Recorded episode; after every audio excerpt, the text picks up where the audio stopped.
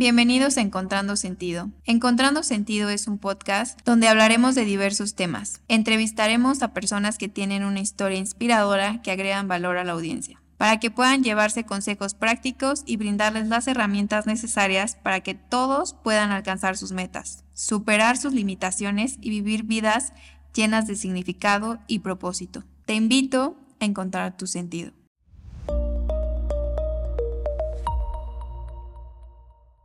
Hola a todos, bienvenidos a un episodio más de Encontrando Sentido. El día de hoy me siento súper honrada porque tengo un crack. y por favor, José Manuel, yo siempre le digo a la gente que nadie mejor que ustedes para que se presenten, que nos cuenten quiénes son, qué hacen y a qué se dedican. Buenísimo, pues muchas gracias. Pues ya contento y encantado de estar contigo. Digo, ya lo veníamos platicando desde hace un ratote, sí. pero bueno, afortunadamente se dio el día de hoy. Se logró. Se logró por fin. Bueno, pues mi nombre es José Manuel Serrano, eh, me conocen más como Chema Serrano. Este, soy director de operaciones y socio de Startup México, una de las aceleradoras más importantes de México y América Latina. Y pues básicamente yo me encargo de llevar todas las operaciones dentro de Startup México a nivel nacional e internacional, lidero las iniciativas de innovación y los temas de levantamiento de capital. Entonces, de manera muy, digamos que concreta, en general, es un poquito lo que yo hago en Startup México. Oye, ¿te, puedo decir Chema? Por favor, así me dicen todos. Es más, si me dices mi nombre, ni te voy a hacer. Es que siento raro decirte de José Manuel, ¿sabes? Sí, no, y todo el mundo. Entonces, Chema está perfecto. Bueno, Chema, cuéntanos cómo empezó tu camino en el interesante mundo de las startups. Buena pregunta, y que la verdad es que fue una cosa muy fortuita. Eh, no sé si te platicé alguna vez o lo he platicado en algunas charlas, este, yo estudié economía porque quería ser presidente. Sí, sí, recuerdo que en la conversación que tuvimos... Lo platiqué un poquito. Entonces, la realidad es que yo nunca tuve influencias ni de empresarios, ni de emprendedores, ni nada. Mi mamá, pues, ama de casa, digo, bien chambeadora, y tenía sus, sus cositas como emprendedora, ¿no? Muy chiquititas. Y mi papá, pues, policía toda la vida, ¿no? Entonces, digamos que no traía yo esa influencia. Y, pero, pues, estudié yo economía, me di cuenta que la política no era lo mío y por casualidad un profesor me invitó a un programa de estancias para cumplir el servicio social de manera mucho más rápida y poderme titular en un centro de investigación y desarrollo de Pachuca del Grupo Industrial Tallería y pues ahí me metí a temas de innovación, ¿no? Ahí fue donde me di cuenta que eso era lo mío, que a mí me había gustado mucho. Me metí a hacer una maestría y ahí entré a trabajar en una oficina de transferencia tecnológica, que básicamente lo que se dedican es ayudarle a los centros de investigación o las universidades que generan conocimiento, ayudarles a comercializar. Entonces, ahí estuve un ratito, eh, más o menos como tres años estuve trabajando en esos temas, un poquito más, pero me frustré mucho porque hacer negocios con ese tipo de soluciones de centros públicos es muy complicado porque hay todo un marco jurídico que les impide comercializar lo que diseñan ellos a nivel de tecnología, ¿no? Patentes, etcétera. Entonces, en esa frustración dije, bueno, ¿cómo le hago, ¿no? Como para llevar innovaciones al mercado. Y pues fue como empecé a ver que el emprendimiento era un vehículo justamente que nos facilitaba llevar innovaciones y soluciones hacia el mercado sin necesidad de pasar por esta burocracia ¿no? que te ponen hoy los centros públicos y las universidades, y pues fue como fundé junto con otro socio nuestra primera incubadora. Y ahí, pues te estoy hablando en el 2013, más o menos, un poquito fue donde, en 2012 que arrancamos la incubadora. Y ahí fue donde empecé a conocer el mundo de las startups. La verdad es que fue mucho más casualidad que otra cosa, pero bueno, la verdad es que a mí siempre me encantó el tema de la innovación, me di cuenta que los negocios eran algo que me gustaba mucho. Yo creo que las startups son un vehículo que me permite tomar lo mejor de estos dos mundos. ¿Qué has aprendido en todo este tiempo de, o sea, cuál es el proceso para generar innovación? O sea, ¿qué es lo que has aprendido a través del tiempo que crees que es clave para generar innovación? Sobre todo para que toda la gente que nos vea y todos los emprendedores que lo vean puedan saber qué es clave en este proceso de innovación. Porque ya hay mucho, pero entonces, ¿cómo innovamos? Mira, yo, creo que algo que es importante es desde entender qué es la innovación. ¿no? Me encuentro mucho con emprendedores, incluso empresarios. Eh, ahorita que estamos haciendo consultorías a corporativos y todo, pues nos damos cuenta que la gente como que medio sabe qué es innovación, pero no entiende perfectamente lo que es y muchas veces lo asocian a tecnología. Y desde ahí empieza como la primera barrera, porque la gente dice, oye, es que yo para innovar pues necesito mucho dinero. Claro. Necesito invertir en equipo, tecnología, herramientas. Y la realidad es que no es cierto. ¿no? Yo creo que el, el que entendamos que la innovación simplemente es empezar a mejorar lo que ya estamos haciendo, ¿no? Mejorar procesos, mejorar productos, mejorar trato, experiencias, o sea, empezar a agregar componentes de mejora sobre lo que ya hacemos. Algo que probablemente para nosotros pueda no ser eh, tan innovador y para una empresa no lo esté haciendo, pues probablemente la empresa sí sea un componente de innovación y pueda funcionar. Y cuando hablo con emprendedores, yo les digo, es que hasta el que tú saludas de manera distinta a tus clientes cuando llegan, ¿no? O que les resuelvas algo de manera distinta, eso ya es innovación. Entonces, primero es entender que la innovación es eso, hacer las cosas distintas a lo que venimos haciendo y que eso te genere un impacto o en dinero, o en servicio, o en cliente, o de alguna manera un beneficio. Después de que ya entendemos que puedes innovar en todos los niveles, es tener esa cultura de apertura, ¿no? Hay, hay algo que cuando doy yo las conferencias les explico que la innovación empieza con el, el rompimiento de paradigmas y modelos mentales personales. Okay. Porque lo que pasa muchas veces es que a lo mejor tú detectas que ese cambio que tú quieres hacer es bueno para tu mercado o tus clientes, pero pues rompe un poco con el modelo que, de pensamiento que tú tienes. Entonces te tienes que permitir decir, bueno, aquí no importa lo que yo crea, no importa lo que yo crea, sino lo que mi mercado o mi cliente quiere. Entonces ahí te tienes que aguantar y tienes que romper ese modelo o ese paradigma para poder empezar a hacer innovaciones. Y tercero, pues tiene que ver mucho con entender que la innovación viene de procesos constantes de querer hacer las cosas diferentes. Muchas veces pensamos que la innovación viene de una eureka, una ocurrencia que tuviste y yo no me imagino a Steve Jobs diciendo, ay, se me ocurrió el iPhone. Por supuesto no. Viene de tener una constancia en decir, ¿qué hacemos distinto a lo que estábamos haciendo hoy? Puedes tener procesos y metodologías muy formales, pero pues a lo mejor tienes que empezar simplemente con la cultura de decir, ¿cómo resuelvo este problema de manera distinta? Y en esa apertura es donde tenemos que empezar a desarrollar esa cultura de innovación y permitirnos probar cosas nuevas. Básicamente esos son los componentes más importantes.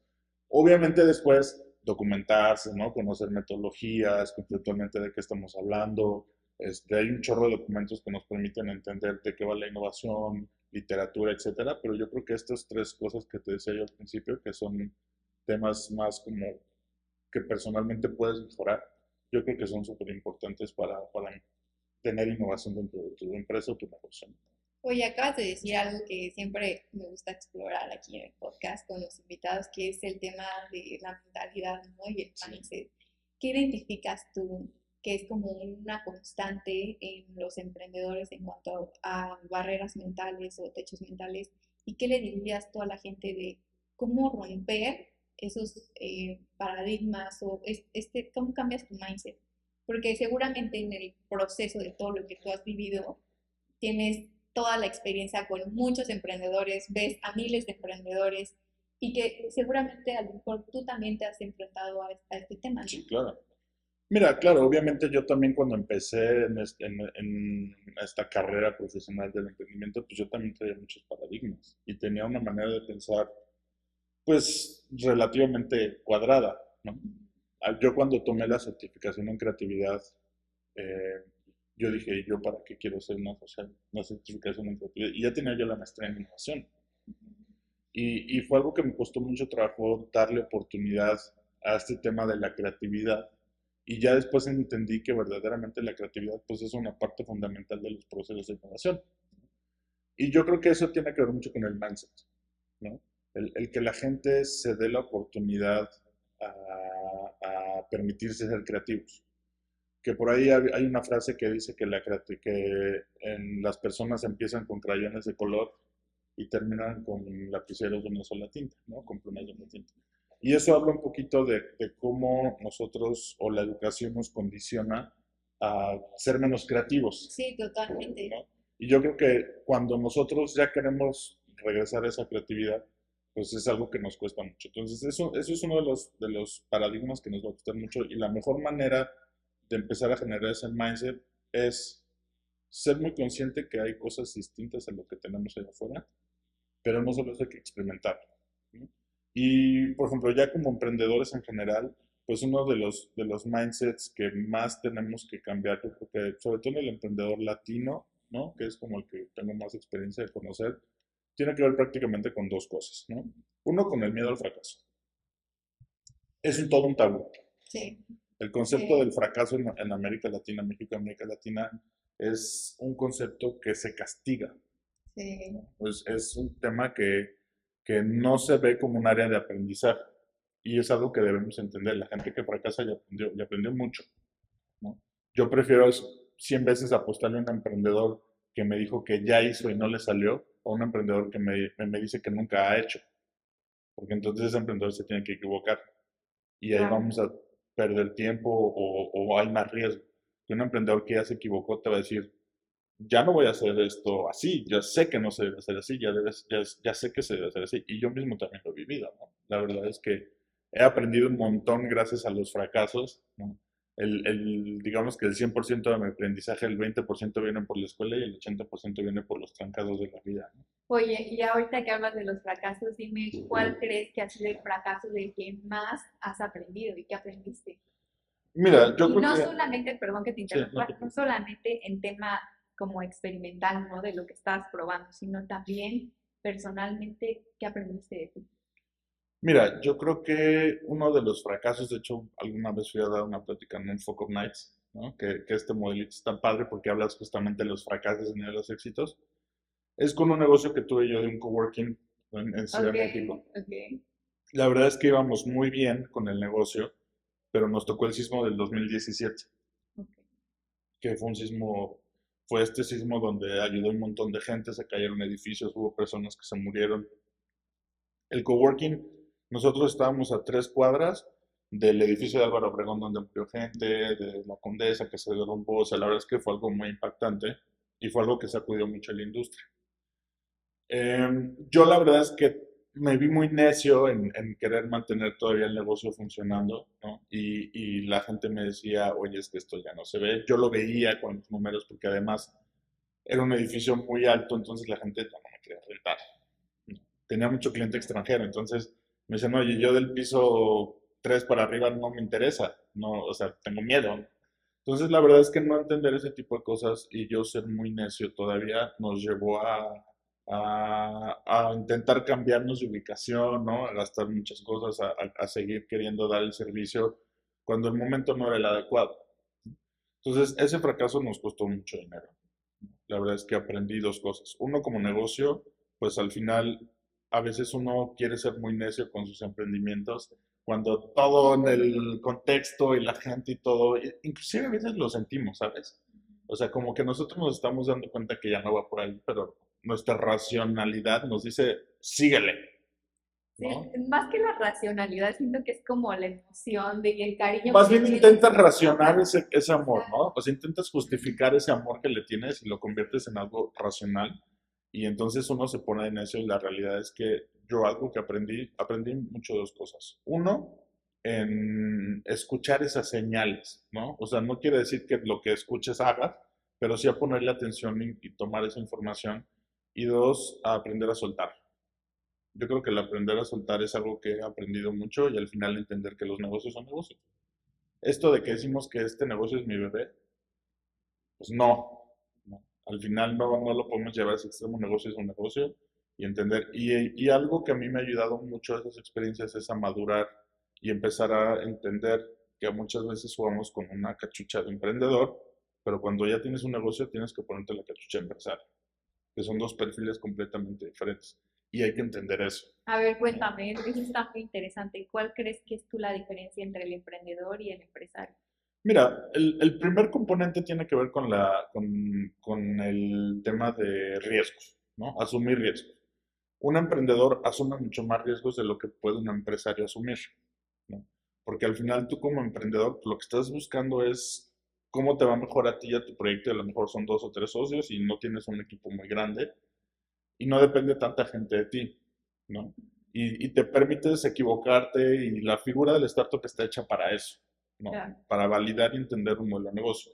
y puedes ser un buen perfil emprendedor. Tú puedes echar a andar un negocio, empieza a funcionar, pero tienes que empezar a ponerte la gorra de empresario cuando ese negocio ya empieza a profesionalizarse.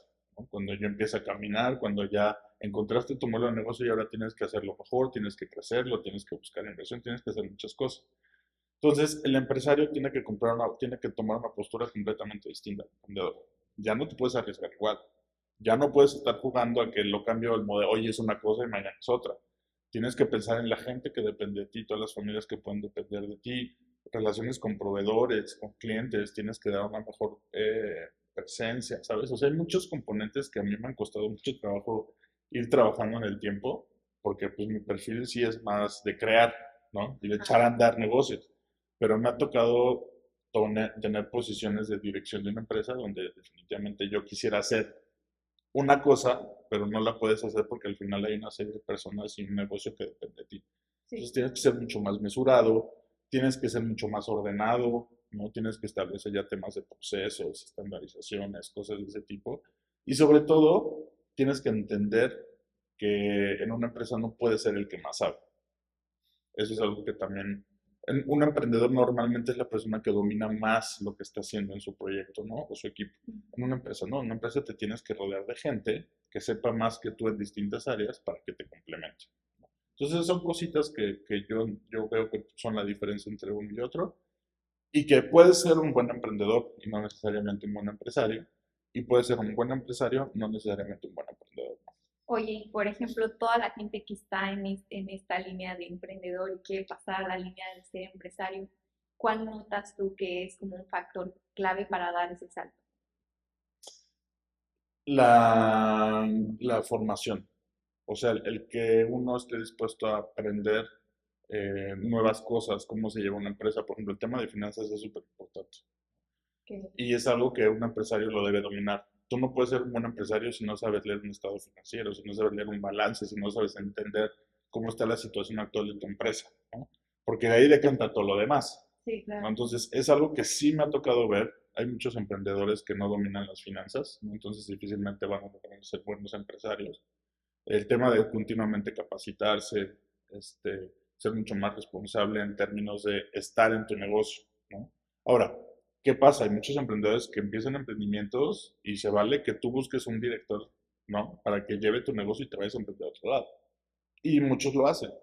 Tú puedes venir a emprender un negocio y se lo dejas a alguien que puede ser un buen empresario.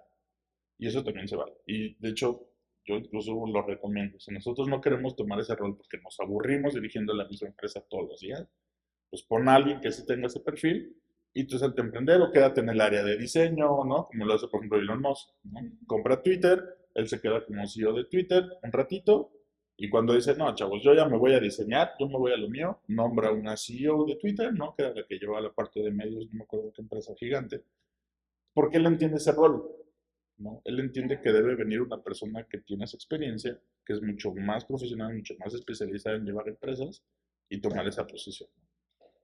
Oye, Chema, me voy a desviar y quiero que me platiques cómo es que llegas a Startup México porque sé que, o sea, hay todo un camino, ¿no? De tú emprendiendo y que llegas a este punto. Sé que tienes el tiempo limitado, así que me gustaría que nos, nos, contaras un poco acerca de cómo llegas ahí, qué has aprendido de estar ahí. Pues mira, estuvo, fue muy chistoso porque yo ya tenía una incubadora, ¿no? Cuando se vino este boom de las startups y el emprendimiento en México, eh, cierra el INADEM ¿no? O ya se veía venir que será el INAM, que el Instituto Nacional del Emprendedor, entonces era obvio que el ecosistema otra vez iba a ser chiquito. Entonces, eh, por casualidad, nosotros habíamos hecho un proyecto en Colombia, este, que nos sobró ahí un capital en una cuenta colombiana. Entonces, en lugar de mandarlo a México por todo el tema de impuestos y todo, pues se decidió pagar un viaje, que era un viaje a Israel, que organizaba Startup México. Entonces, pues dije, ok, vamos a conocer el ecosistema de Israel, fuimos a Tel Aviv y ahí conocí a Marcos, porque pues como lo organizaba Startup México, Marcos formaba parte de, la comitiva que viajaba, era, una, parte de los atractivos que te ofrecen en, el viaje. Entonces lo conozco ahí y empezamos a platicar un poquito pues sobre lo que estábamos haciendo, este, cómo estaba Startup México. Nos platica que él pues ya estaba tomando una posición mucho más pública, ¿no? Que ya no podía operar tanto Startup México. Entonces me dice, pues vamos a asociarnos, juntémonos. Entonces, eh, yo conozco a Marcus, la verdad es que no lo había tratado, lo conocía nada más como, como figura pública en el ecosistema. En Israel empezamos a, convivir, la verdad es que me cayó súper bien, hicimos como buen clic, ¿no? Entonces, este, es como yo llego a Startup México, me abre la invitación y me dice, chama, necesitamos un socio que se venga a operar empresa. Este, le dije, me parece una buena oportunidad. Era como seguir haciendo lo que estaba haciendo, pero con una, imagen, una marca mucho de mayor renombre, más reconocida, y me parece una muy buena oportunidad. Entonces, hoy, la verdad es que hoy agradezco mucho esta oportunidad a Marcus. Me ha gustado mucho porque, siendo muy francos, pues la incubadora con la que yo tenía, pues te reúnes con cierto nivel de relaciones, contactos, perfiles, pero Startup México te posiciona de manera inmediata en otros niveles. Entonces, algo que he aprendido mucho es a, a, poder relacionarme con otro tipo de perfiles de personas, se conocen mucho más proyectos, el tema internacional también es algo que, que me ha ayudado a crecer mucho y es algo que disfruto mucho también, ¿no? generar alianzas, ¿no? Las alianzas, todo el mundo quiere hacer alianzas con Startup México. Sí, claro. Entonces, al principio te emocionas y a todo el mundo le quieres decir que sí. Después te das cuenta que decirle que sí a todo el mundo se convierte en una bola de nieve muy complicada de gestionar entonces tiene que empezar uno a ser mucho más selectivo, no por discriminación, sino por eficiencia de negocio. ¿no? Entonces la verdad es que me, me, ha ayudado mucho a crecer como empresario. ¿no? Ahora ya en este siguiente nivel. Exacto, porque ya no se trata de solo un perfil de emprender un negocio, sino de mantenerlo y buscarlo eh, en, un, en, un, contexto tan complicado como se dio con el cambio de gobierno de Salina Ben pues tuvimos que hacer ajustes al modelo, tuvimos que hacernos chiquitos, hay que empezar a consolidar el modelo, entonces todo eso me ha ayudado mucho estar en Startup México.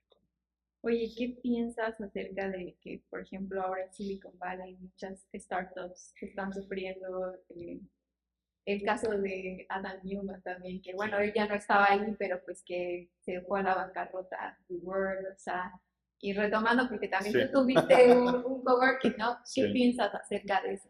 Mira, yo lo, o sea, no quiero sonar arrogante, no. pero eso es lo que yo vi venir, ¿no? De hecho, inclusive cuando entró WeWork a México, o sea, de verdad yo me quedaba pensando, yo decía, yo tengo un coworking, o sea, su modelo no se me hace sostenible en el tiempo, a menos que ideen una manera distinta, pero yo no veía de qué manera WeWork fuera a generar y a mantenerse en el mercado una evaluación de 45 mil millones de dólares. Claro, sí. O sea, no hay manera de que generes ese capital. Sobre todo cuando no eres dueño ni de los edificios, ni de los activos, o sea, no tienes nada. Entonces, mira, la verdad es que hay un ajuste hoy en, en toda la industria de, de, las startups, porque también el negocio de las startups en un tema de aprendizaje se convirtió en algo muy especulativo. Uh -huh. el, el, tema de, de las startups se convirtió en un negocio de inversión y no necesariamente propiamente de lo que hacían las startups, sino se convirtió en un negocio de qué tan bueno es para pichar un proyecto. Sí, exacto, ¿no? y, y, levantar otra ronda y otra ronda. Y hacerte rico de las rondas, ¿no? Sí, pero qué tanto el negocio en sí era rentable, ¿no? Y eso es algo que se empezaron a dar cuenta los fondos de inversión. Probablemente mucho más en América Latina, ¿no? Porque se dio mucho más, pero también en Silicon Valley y en otros ecosistemas se dio mucho este tema de, de las valuaciones infladas. Uh -huh que eso fue lo que pasó, fue un tema especulativo. Entonces, hoy lo que está pasando es un ajuste, en realidad, ¿no? No, no, no es algo, alguien que esté en el mercado te podría decir que tampoco es algo de sorpresa, ¿no? Porque hoy los fondos entendieron que ya no pueden seguir invirtiendo en estas startups que potencialmente valgan miles de millones de dólares, pero que a lo mejor en cinco años pues no generaron eso en dinero, en negocio.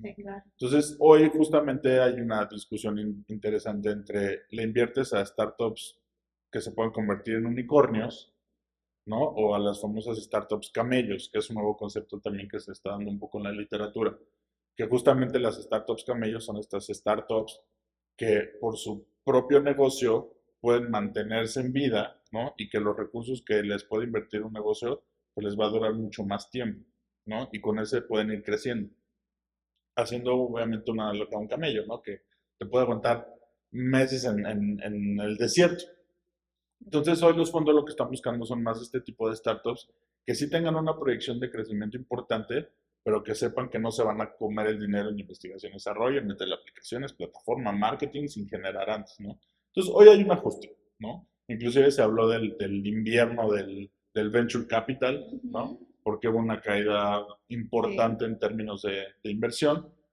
También lo que pasó es que durante la pandemia los fondos de inversión, en lugar de invertir en nuevos proyectos, pues invirtieron siguientes rondas sobre los proyectos que ya tenían en su portafolio.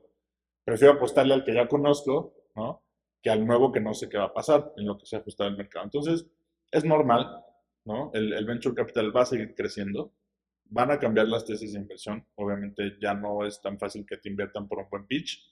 De hecho, muchos fondos ya te están pidiendo tracción, ya te están pidiendo algo de ventas, ¿no? Para poder entrarle contigo, porque entendieron, ¿no? Que el negocio especulativo ya no va a funcionar. Y por ejemplo, tú que estás en esta parte del ecosistema y que tienes un papel clave en el ecosistema de las startups, ¿qué le dirías tú a los emprendedores o a toda la gente que está intentando hacer algo?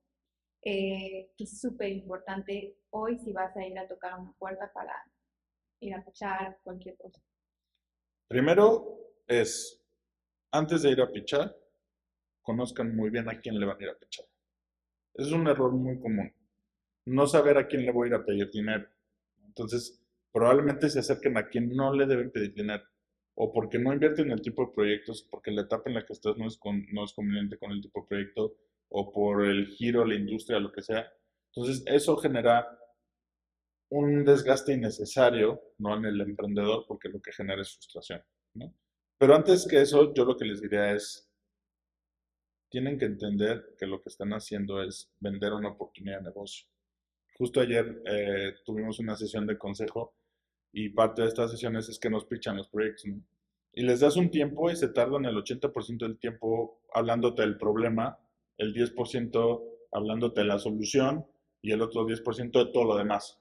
Entonces, algo que siempre les digo es entiendan que lo que ustedes están vendiendo es un negocio, no están vendiendo las bondades de su proyecto, o sea, ustedes deben ser muy claros en la necesidad, en cómo lo resuelven pero deben de enfocarse en cómo van a hacer un negocio de eso. Y ahí es donde muchos emprendedores les falla. Al final tú estás vendiendo un negocio. Tú vas a pedirle a la gente dinero para que genere más dinero. Si no le dices cómo vas a hacer más dinero, no te van a comprar la idea. Y deben entender que un pitch no es para vender o para, buscar la inversión. Un pitch es para despertar interés en una siguiente cita. Y otra cosa muy importante, antes de ir a pedir dinero, tienen que tener validación o tracción en el mercado. Hagan los esfuerzos por vender. Hay muchos emprendedores que te dicen, es que no puedo vender si no me dan dinero. No, no. No puedes. De entrada, como emprendedor, tienes que tener claro que te vas a enfrentar a momentos de esos antes y después. Claro. O sea, y si no saliste y te enfrentaste al mercado y te diste tus topes y no validaste y no te diste cuenta y no hiciste cambios, pues el fondo decir, hermano, si, si, no estás ni yendo a que el mercado te diga que sí, ¿cómo quieres que yo te dé dinero? Entonces, antes de tocar la puerta, siempre les digo, hagan, generen tracción, ¿no? Y lo ten el proyecto, intenten generar un poquito de ventas, porque eso les va a permitir tener un discurso de venta donde le digas tú, oye, mira, ya salí al mercado en una etapa piloto, pero genere estas respuestas y este interés. Hay una buena oportunidad. Si tú vas con una idea, te van a batear. O sea, tú, tú sugieres que tú tienes que llegar con un product market fit ya claro. Sí, inclusive el product market fit validado, inclusive hasta con unas primeras ventas. o sea, al final yo creo que eso es súper importante. Y el product market fit es algo que muchos no lo hacen, justo por este tema de no salir a validar. Sí, porque al final cuando no validas piensas que tu negocio va a ser algo que lo va a romper, pero hasta que no vas probando en el mercado y te vas enfrentando a la realidad no sabes, ¿no? Exacto. Y mira, hay algo que pasa mucho en México, Latinoamérica, no sé, en otros países, en estos procesos de incubación, que dices, bueno, estos procesos de emprendimiento, que dices, oye, ya terminó una incubación. Entonces ya estoy listo para acelerar. Entonces, lo que nosotros decimos, a ver, ¿por qué dices que ya estás listo para acelerarte? Porque ya acabaste una incubación. No es la escuela. No es que saliste de sexto de primaria y te vas a primero secundaria, sino que simplemente tú te vas a acelerar porque ya tienes un negocio funcionando. Porque ya sabes lo que es vender, ya sabes lo que es entregar tu producto tu servicio. Ya muchos clientes te dijeron que no, otros te dijeron que sí. Cuando te dijeron que sí, te dijeron esto me gustó, esto, no, esto se me gustó, corregiste. Entonces ya tienes muy claro lo que haces. Ya lo perfeccionaste y entonces todas esas áreas de oportunidad que pasaron mientras tú vendías y te enfrentabas a la realidad son las que necesitas profesionalizar para entrar en un proceso de aceleración. Pero si tú no vendes, Si tú no te enfrentaste al mercado, ¿qué te vas a acelerar? Y el emprendedor comete el error de creer que ya está en una buena etapa para pedir inversión porque ya bajó su canvas y porque ya se constituyó. Eso no es suficiente. Bueno, es que antes te quedabas con esta idea de que tú escuchabas historias de gente que hacía un, pitch, lo presentaba y le... Como WeWork. Como WeWork, sí, exacto. Entonces, ahora es muy diferente, ¿no? Por lo que nos cuentas y con todos los ajustes que se están haciendo. ¿Cuál crees que, que sea como el momento indicado para decir, entonces sí, ya voy? O sea, además de tener product marketing, ¿no? Pero ¿qué, le, qué consejo le darías a los emprendedores que están como en esta parte de que están pivoteando el mercado? Cuando verdaderamente sientas que necesitas el capital. O sea, y te voy a decir muy claro, al final hay muchos emprendedores que te dicen, es que necesito inversión. ¿Cuánto necesitas y para qué? Ah, no sé. Entonces, ¿cómo me vienes a decir que necesitas inversión si no sabes ni cuánto ni para qué? Porque no lo tienen claro, solo saben que es una buena manera de conseguir más dinero. Entonces, en el mejor momento es cuando verdaderamente tú ya hiciste los esfuerzos que tienes que hacer por tu negocio, ya saliste, ya vendiste, ya validaste, y a lo mejor en esa validación te das cuenta que necesitas meterle a tu desarrollo. O es una aplicación, o es una plataforma, es un servicio, lo que tú quieras. Si tú ya validaste y hiciste product marketing y te das cuenta que sin capital no puedes levantar o pasar a la siguiente etapa, en ese momento es momento para pedir capital. Antes no. No porque tú creas que es una buena oportunidad de negocio, no porque tú creas que tu negocio te pueden dar la no por todos lados, no. Es cuando verdaderamente necesitas tú el capital. Inclusive hay emprendedores que pensaban que necesitaban capital y al final de cuentas cuando salieron a enfrentarse al mercado se dieron cuenta que no necesitaban capital, necesitaban salir a vender. Sí, totalmente. Y eso es lo que necesita el emprendedor. Salir a vender y llegar a un momento donde verdaderamente necesita más dinero para vender más, o porque necesita producir más, o porque necesita llegar a más gente, o porque necesita crecer en estructura, o porque necesita meter mucho más gente.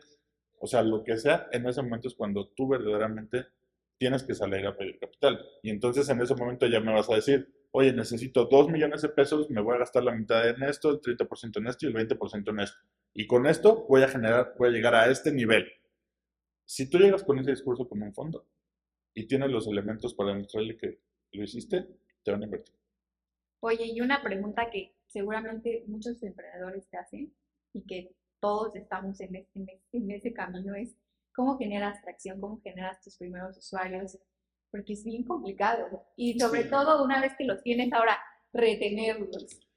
O sea, al final va a depender mucho del sector y de la industria y todo, ¿no? Pero con una generalidad, em, yo creo que la mejor manera de generar atracción es con validaciones.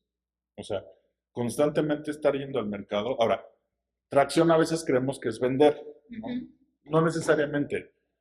Hoy traigo un, proyecto de un emprendedor, ah, justo de aquí de Querétaro, ¿no? Que él, él trae un buen proyecto y me dice, Chema, es que cómo generamos tracción, ¿no?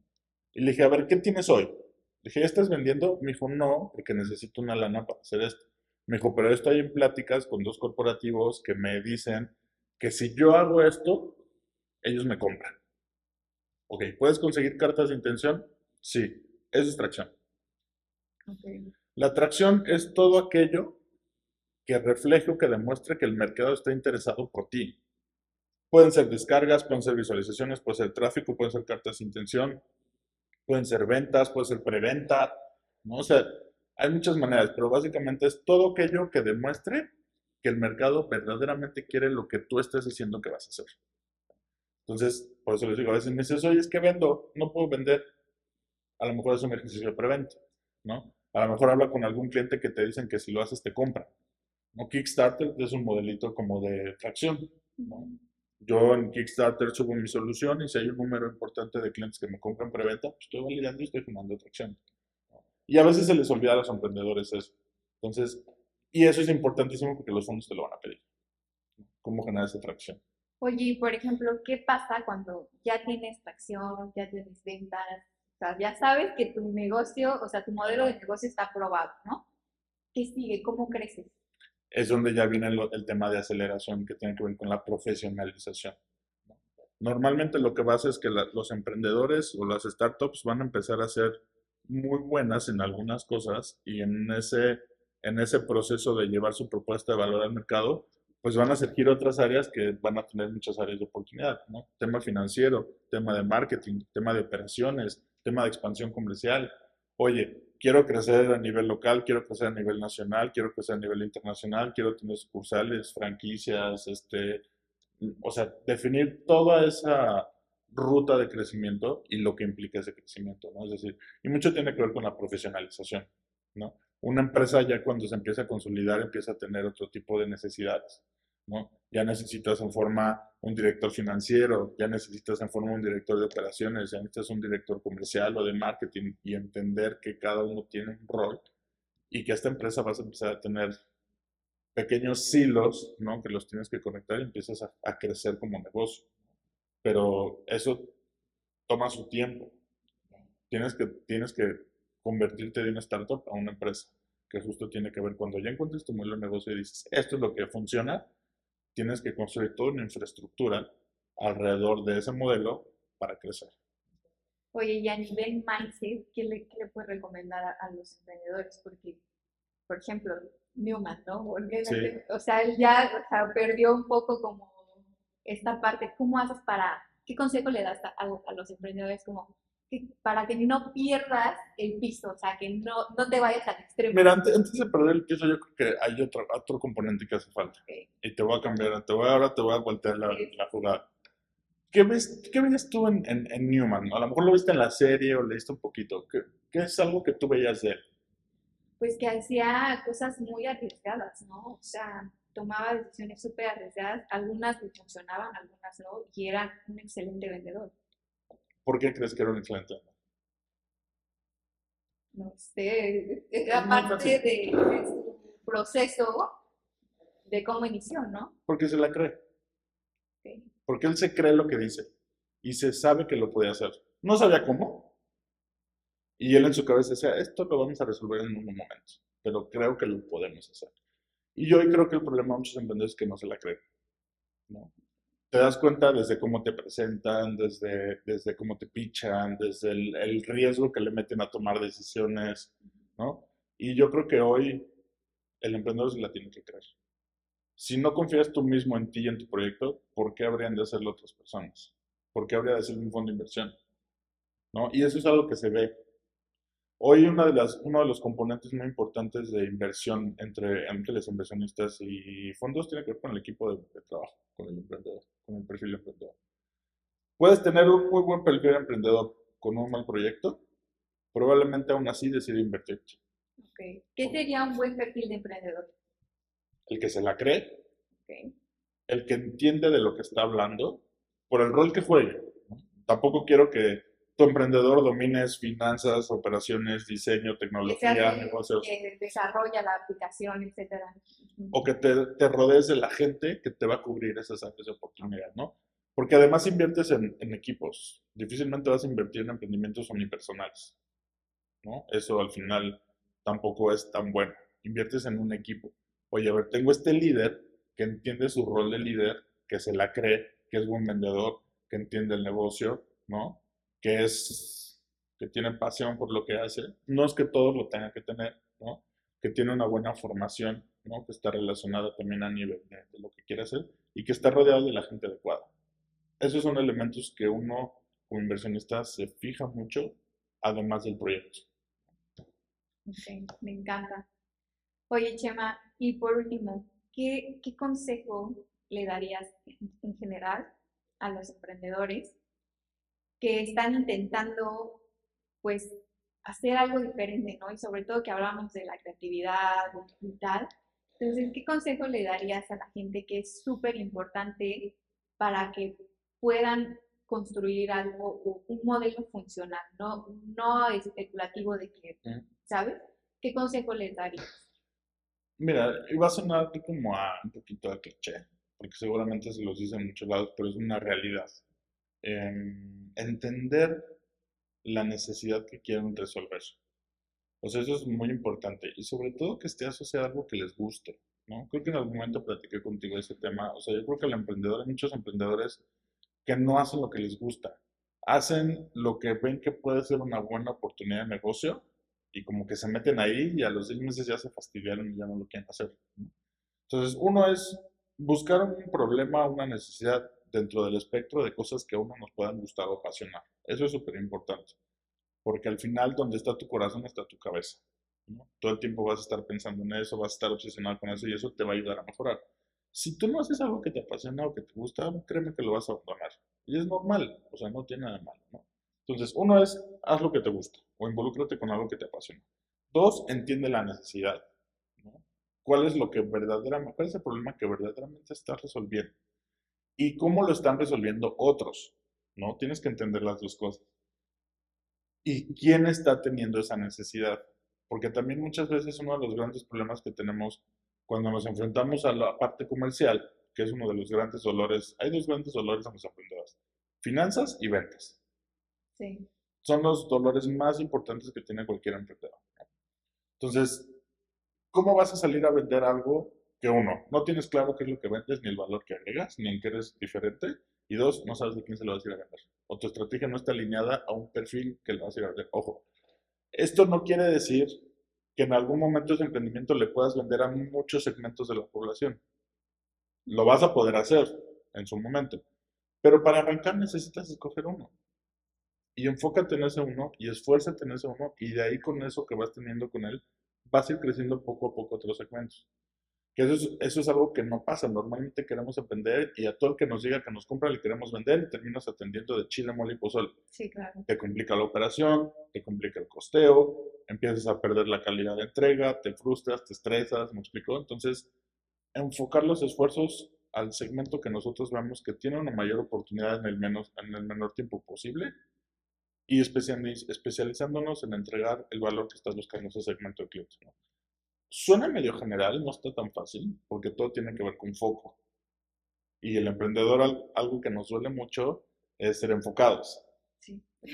Porque es, es un poco, ¿sabes? Como la, ir en contra de la propia personalidad del emprendedor. Entonces, tenemos que esforzarnos, y si emprender fuera fácil, todo mundo lo haría. Sí. Entonces, tenemos que esforzarnos a decir, no, no, no, no, foco, foco, foco. ¿no? Y si de repente llega un cliente diferente a lo que tú quieres, y si es muy buena oportunidad, pues evalúas y cómo la agarras y la tienes.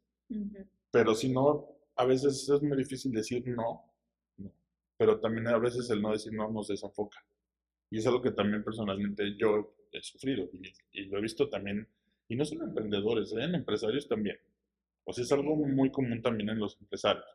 Entonces, es muy importante que mantenernos enfocados, enfocados y ya de ahí vas a ir creciendo con ese mismo enfoque. Me encanta. Chema, pues muchas gracias por estar hoy aquí. De verdad que disfruto mucho platicar contigo. Aprendo muchísimo de ti. Este, yo creo que la gente de aquí ya se llevó la mentoría gratis. gracias por estar hoy aquí. Yo siempre le digo a la gente que gracias por lo que nos comparten, pero sobre todo gracias por su tiempo, porque siempre podemos hacer más de todo, pero nunca podemos hacer más tiempo. Así que gracias por estar hoy aquí. No, hombre, pues muchísimas gracias por la invitación. Yo siempre estoy encantado de participar en estos espacios. Creo que el tema de la cultura de innovación es importante y creo que emprendedoras como tú, entre más lo hagan, creo que es mejor y pues lo que necesiten con todo esto. Oye, ¿y dónde puede encontrarte la gente? Si, si eres una persona accesible o no tan accesible. Sí, de hecho, a veces creo que hasta de más, ¿no? Solito me meto luego en rollos por pero me gusta, es parte de, de, lo que a mí me gusta. Mis redes sociales me pueden encontrar, Chema-Serrano MX, MX de México, ¿no? Chema-Serrano, así me pueden encontrar. Este, y si me mandan un tweet, un Insta, de repente me tardo, tú sabes, ¿no? Sí, yo sé, yo sé que es complicado. Pero, pero, de repente si me agarran de algo les contesto, o sea, siempre busco el espacio, ¿no? Pero, pero no es porque no quiera, sino porque de repente a veces justo, eso es algo que debemos aprender, también decir que no, en todos los niveles, no solo de clientes, ¿no? Sí. Porque como tú dices, el tiempo no es algo que podemos multiplicar, ¿no? Pero bueno, al final hay que estar abierto siempre y, colaborando y pues encantado. Chema, muchas gracias por estar hoy aquí. muchísimas gracias. Gocé mucho esta entrevista. Y bueno, a toda la gente que nos ve, sigamos encontrando sentido.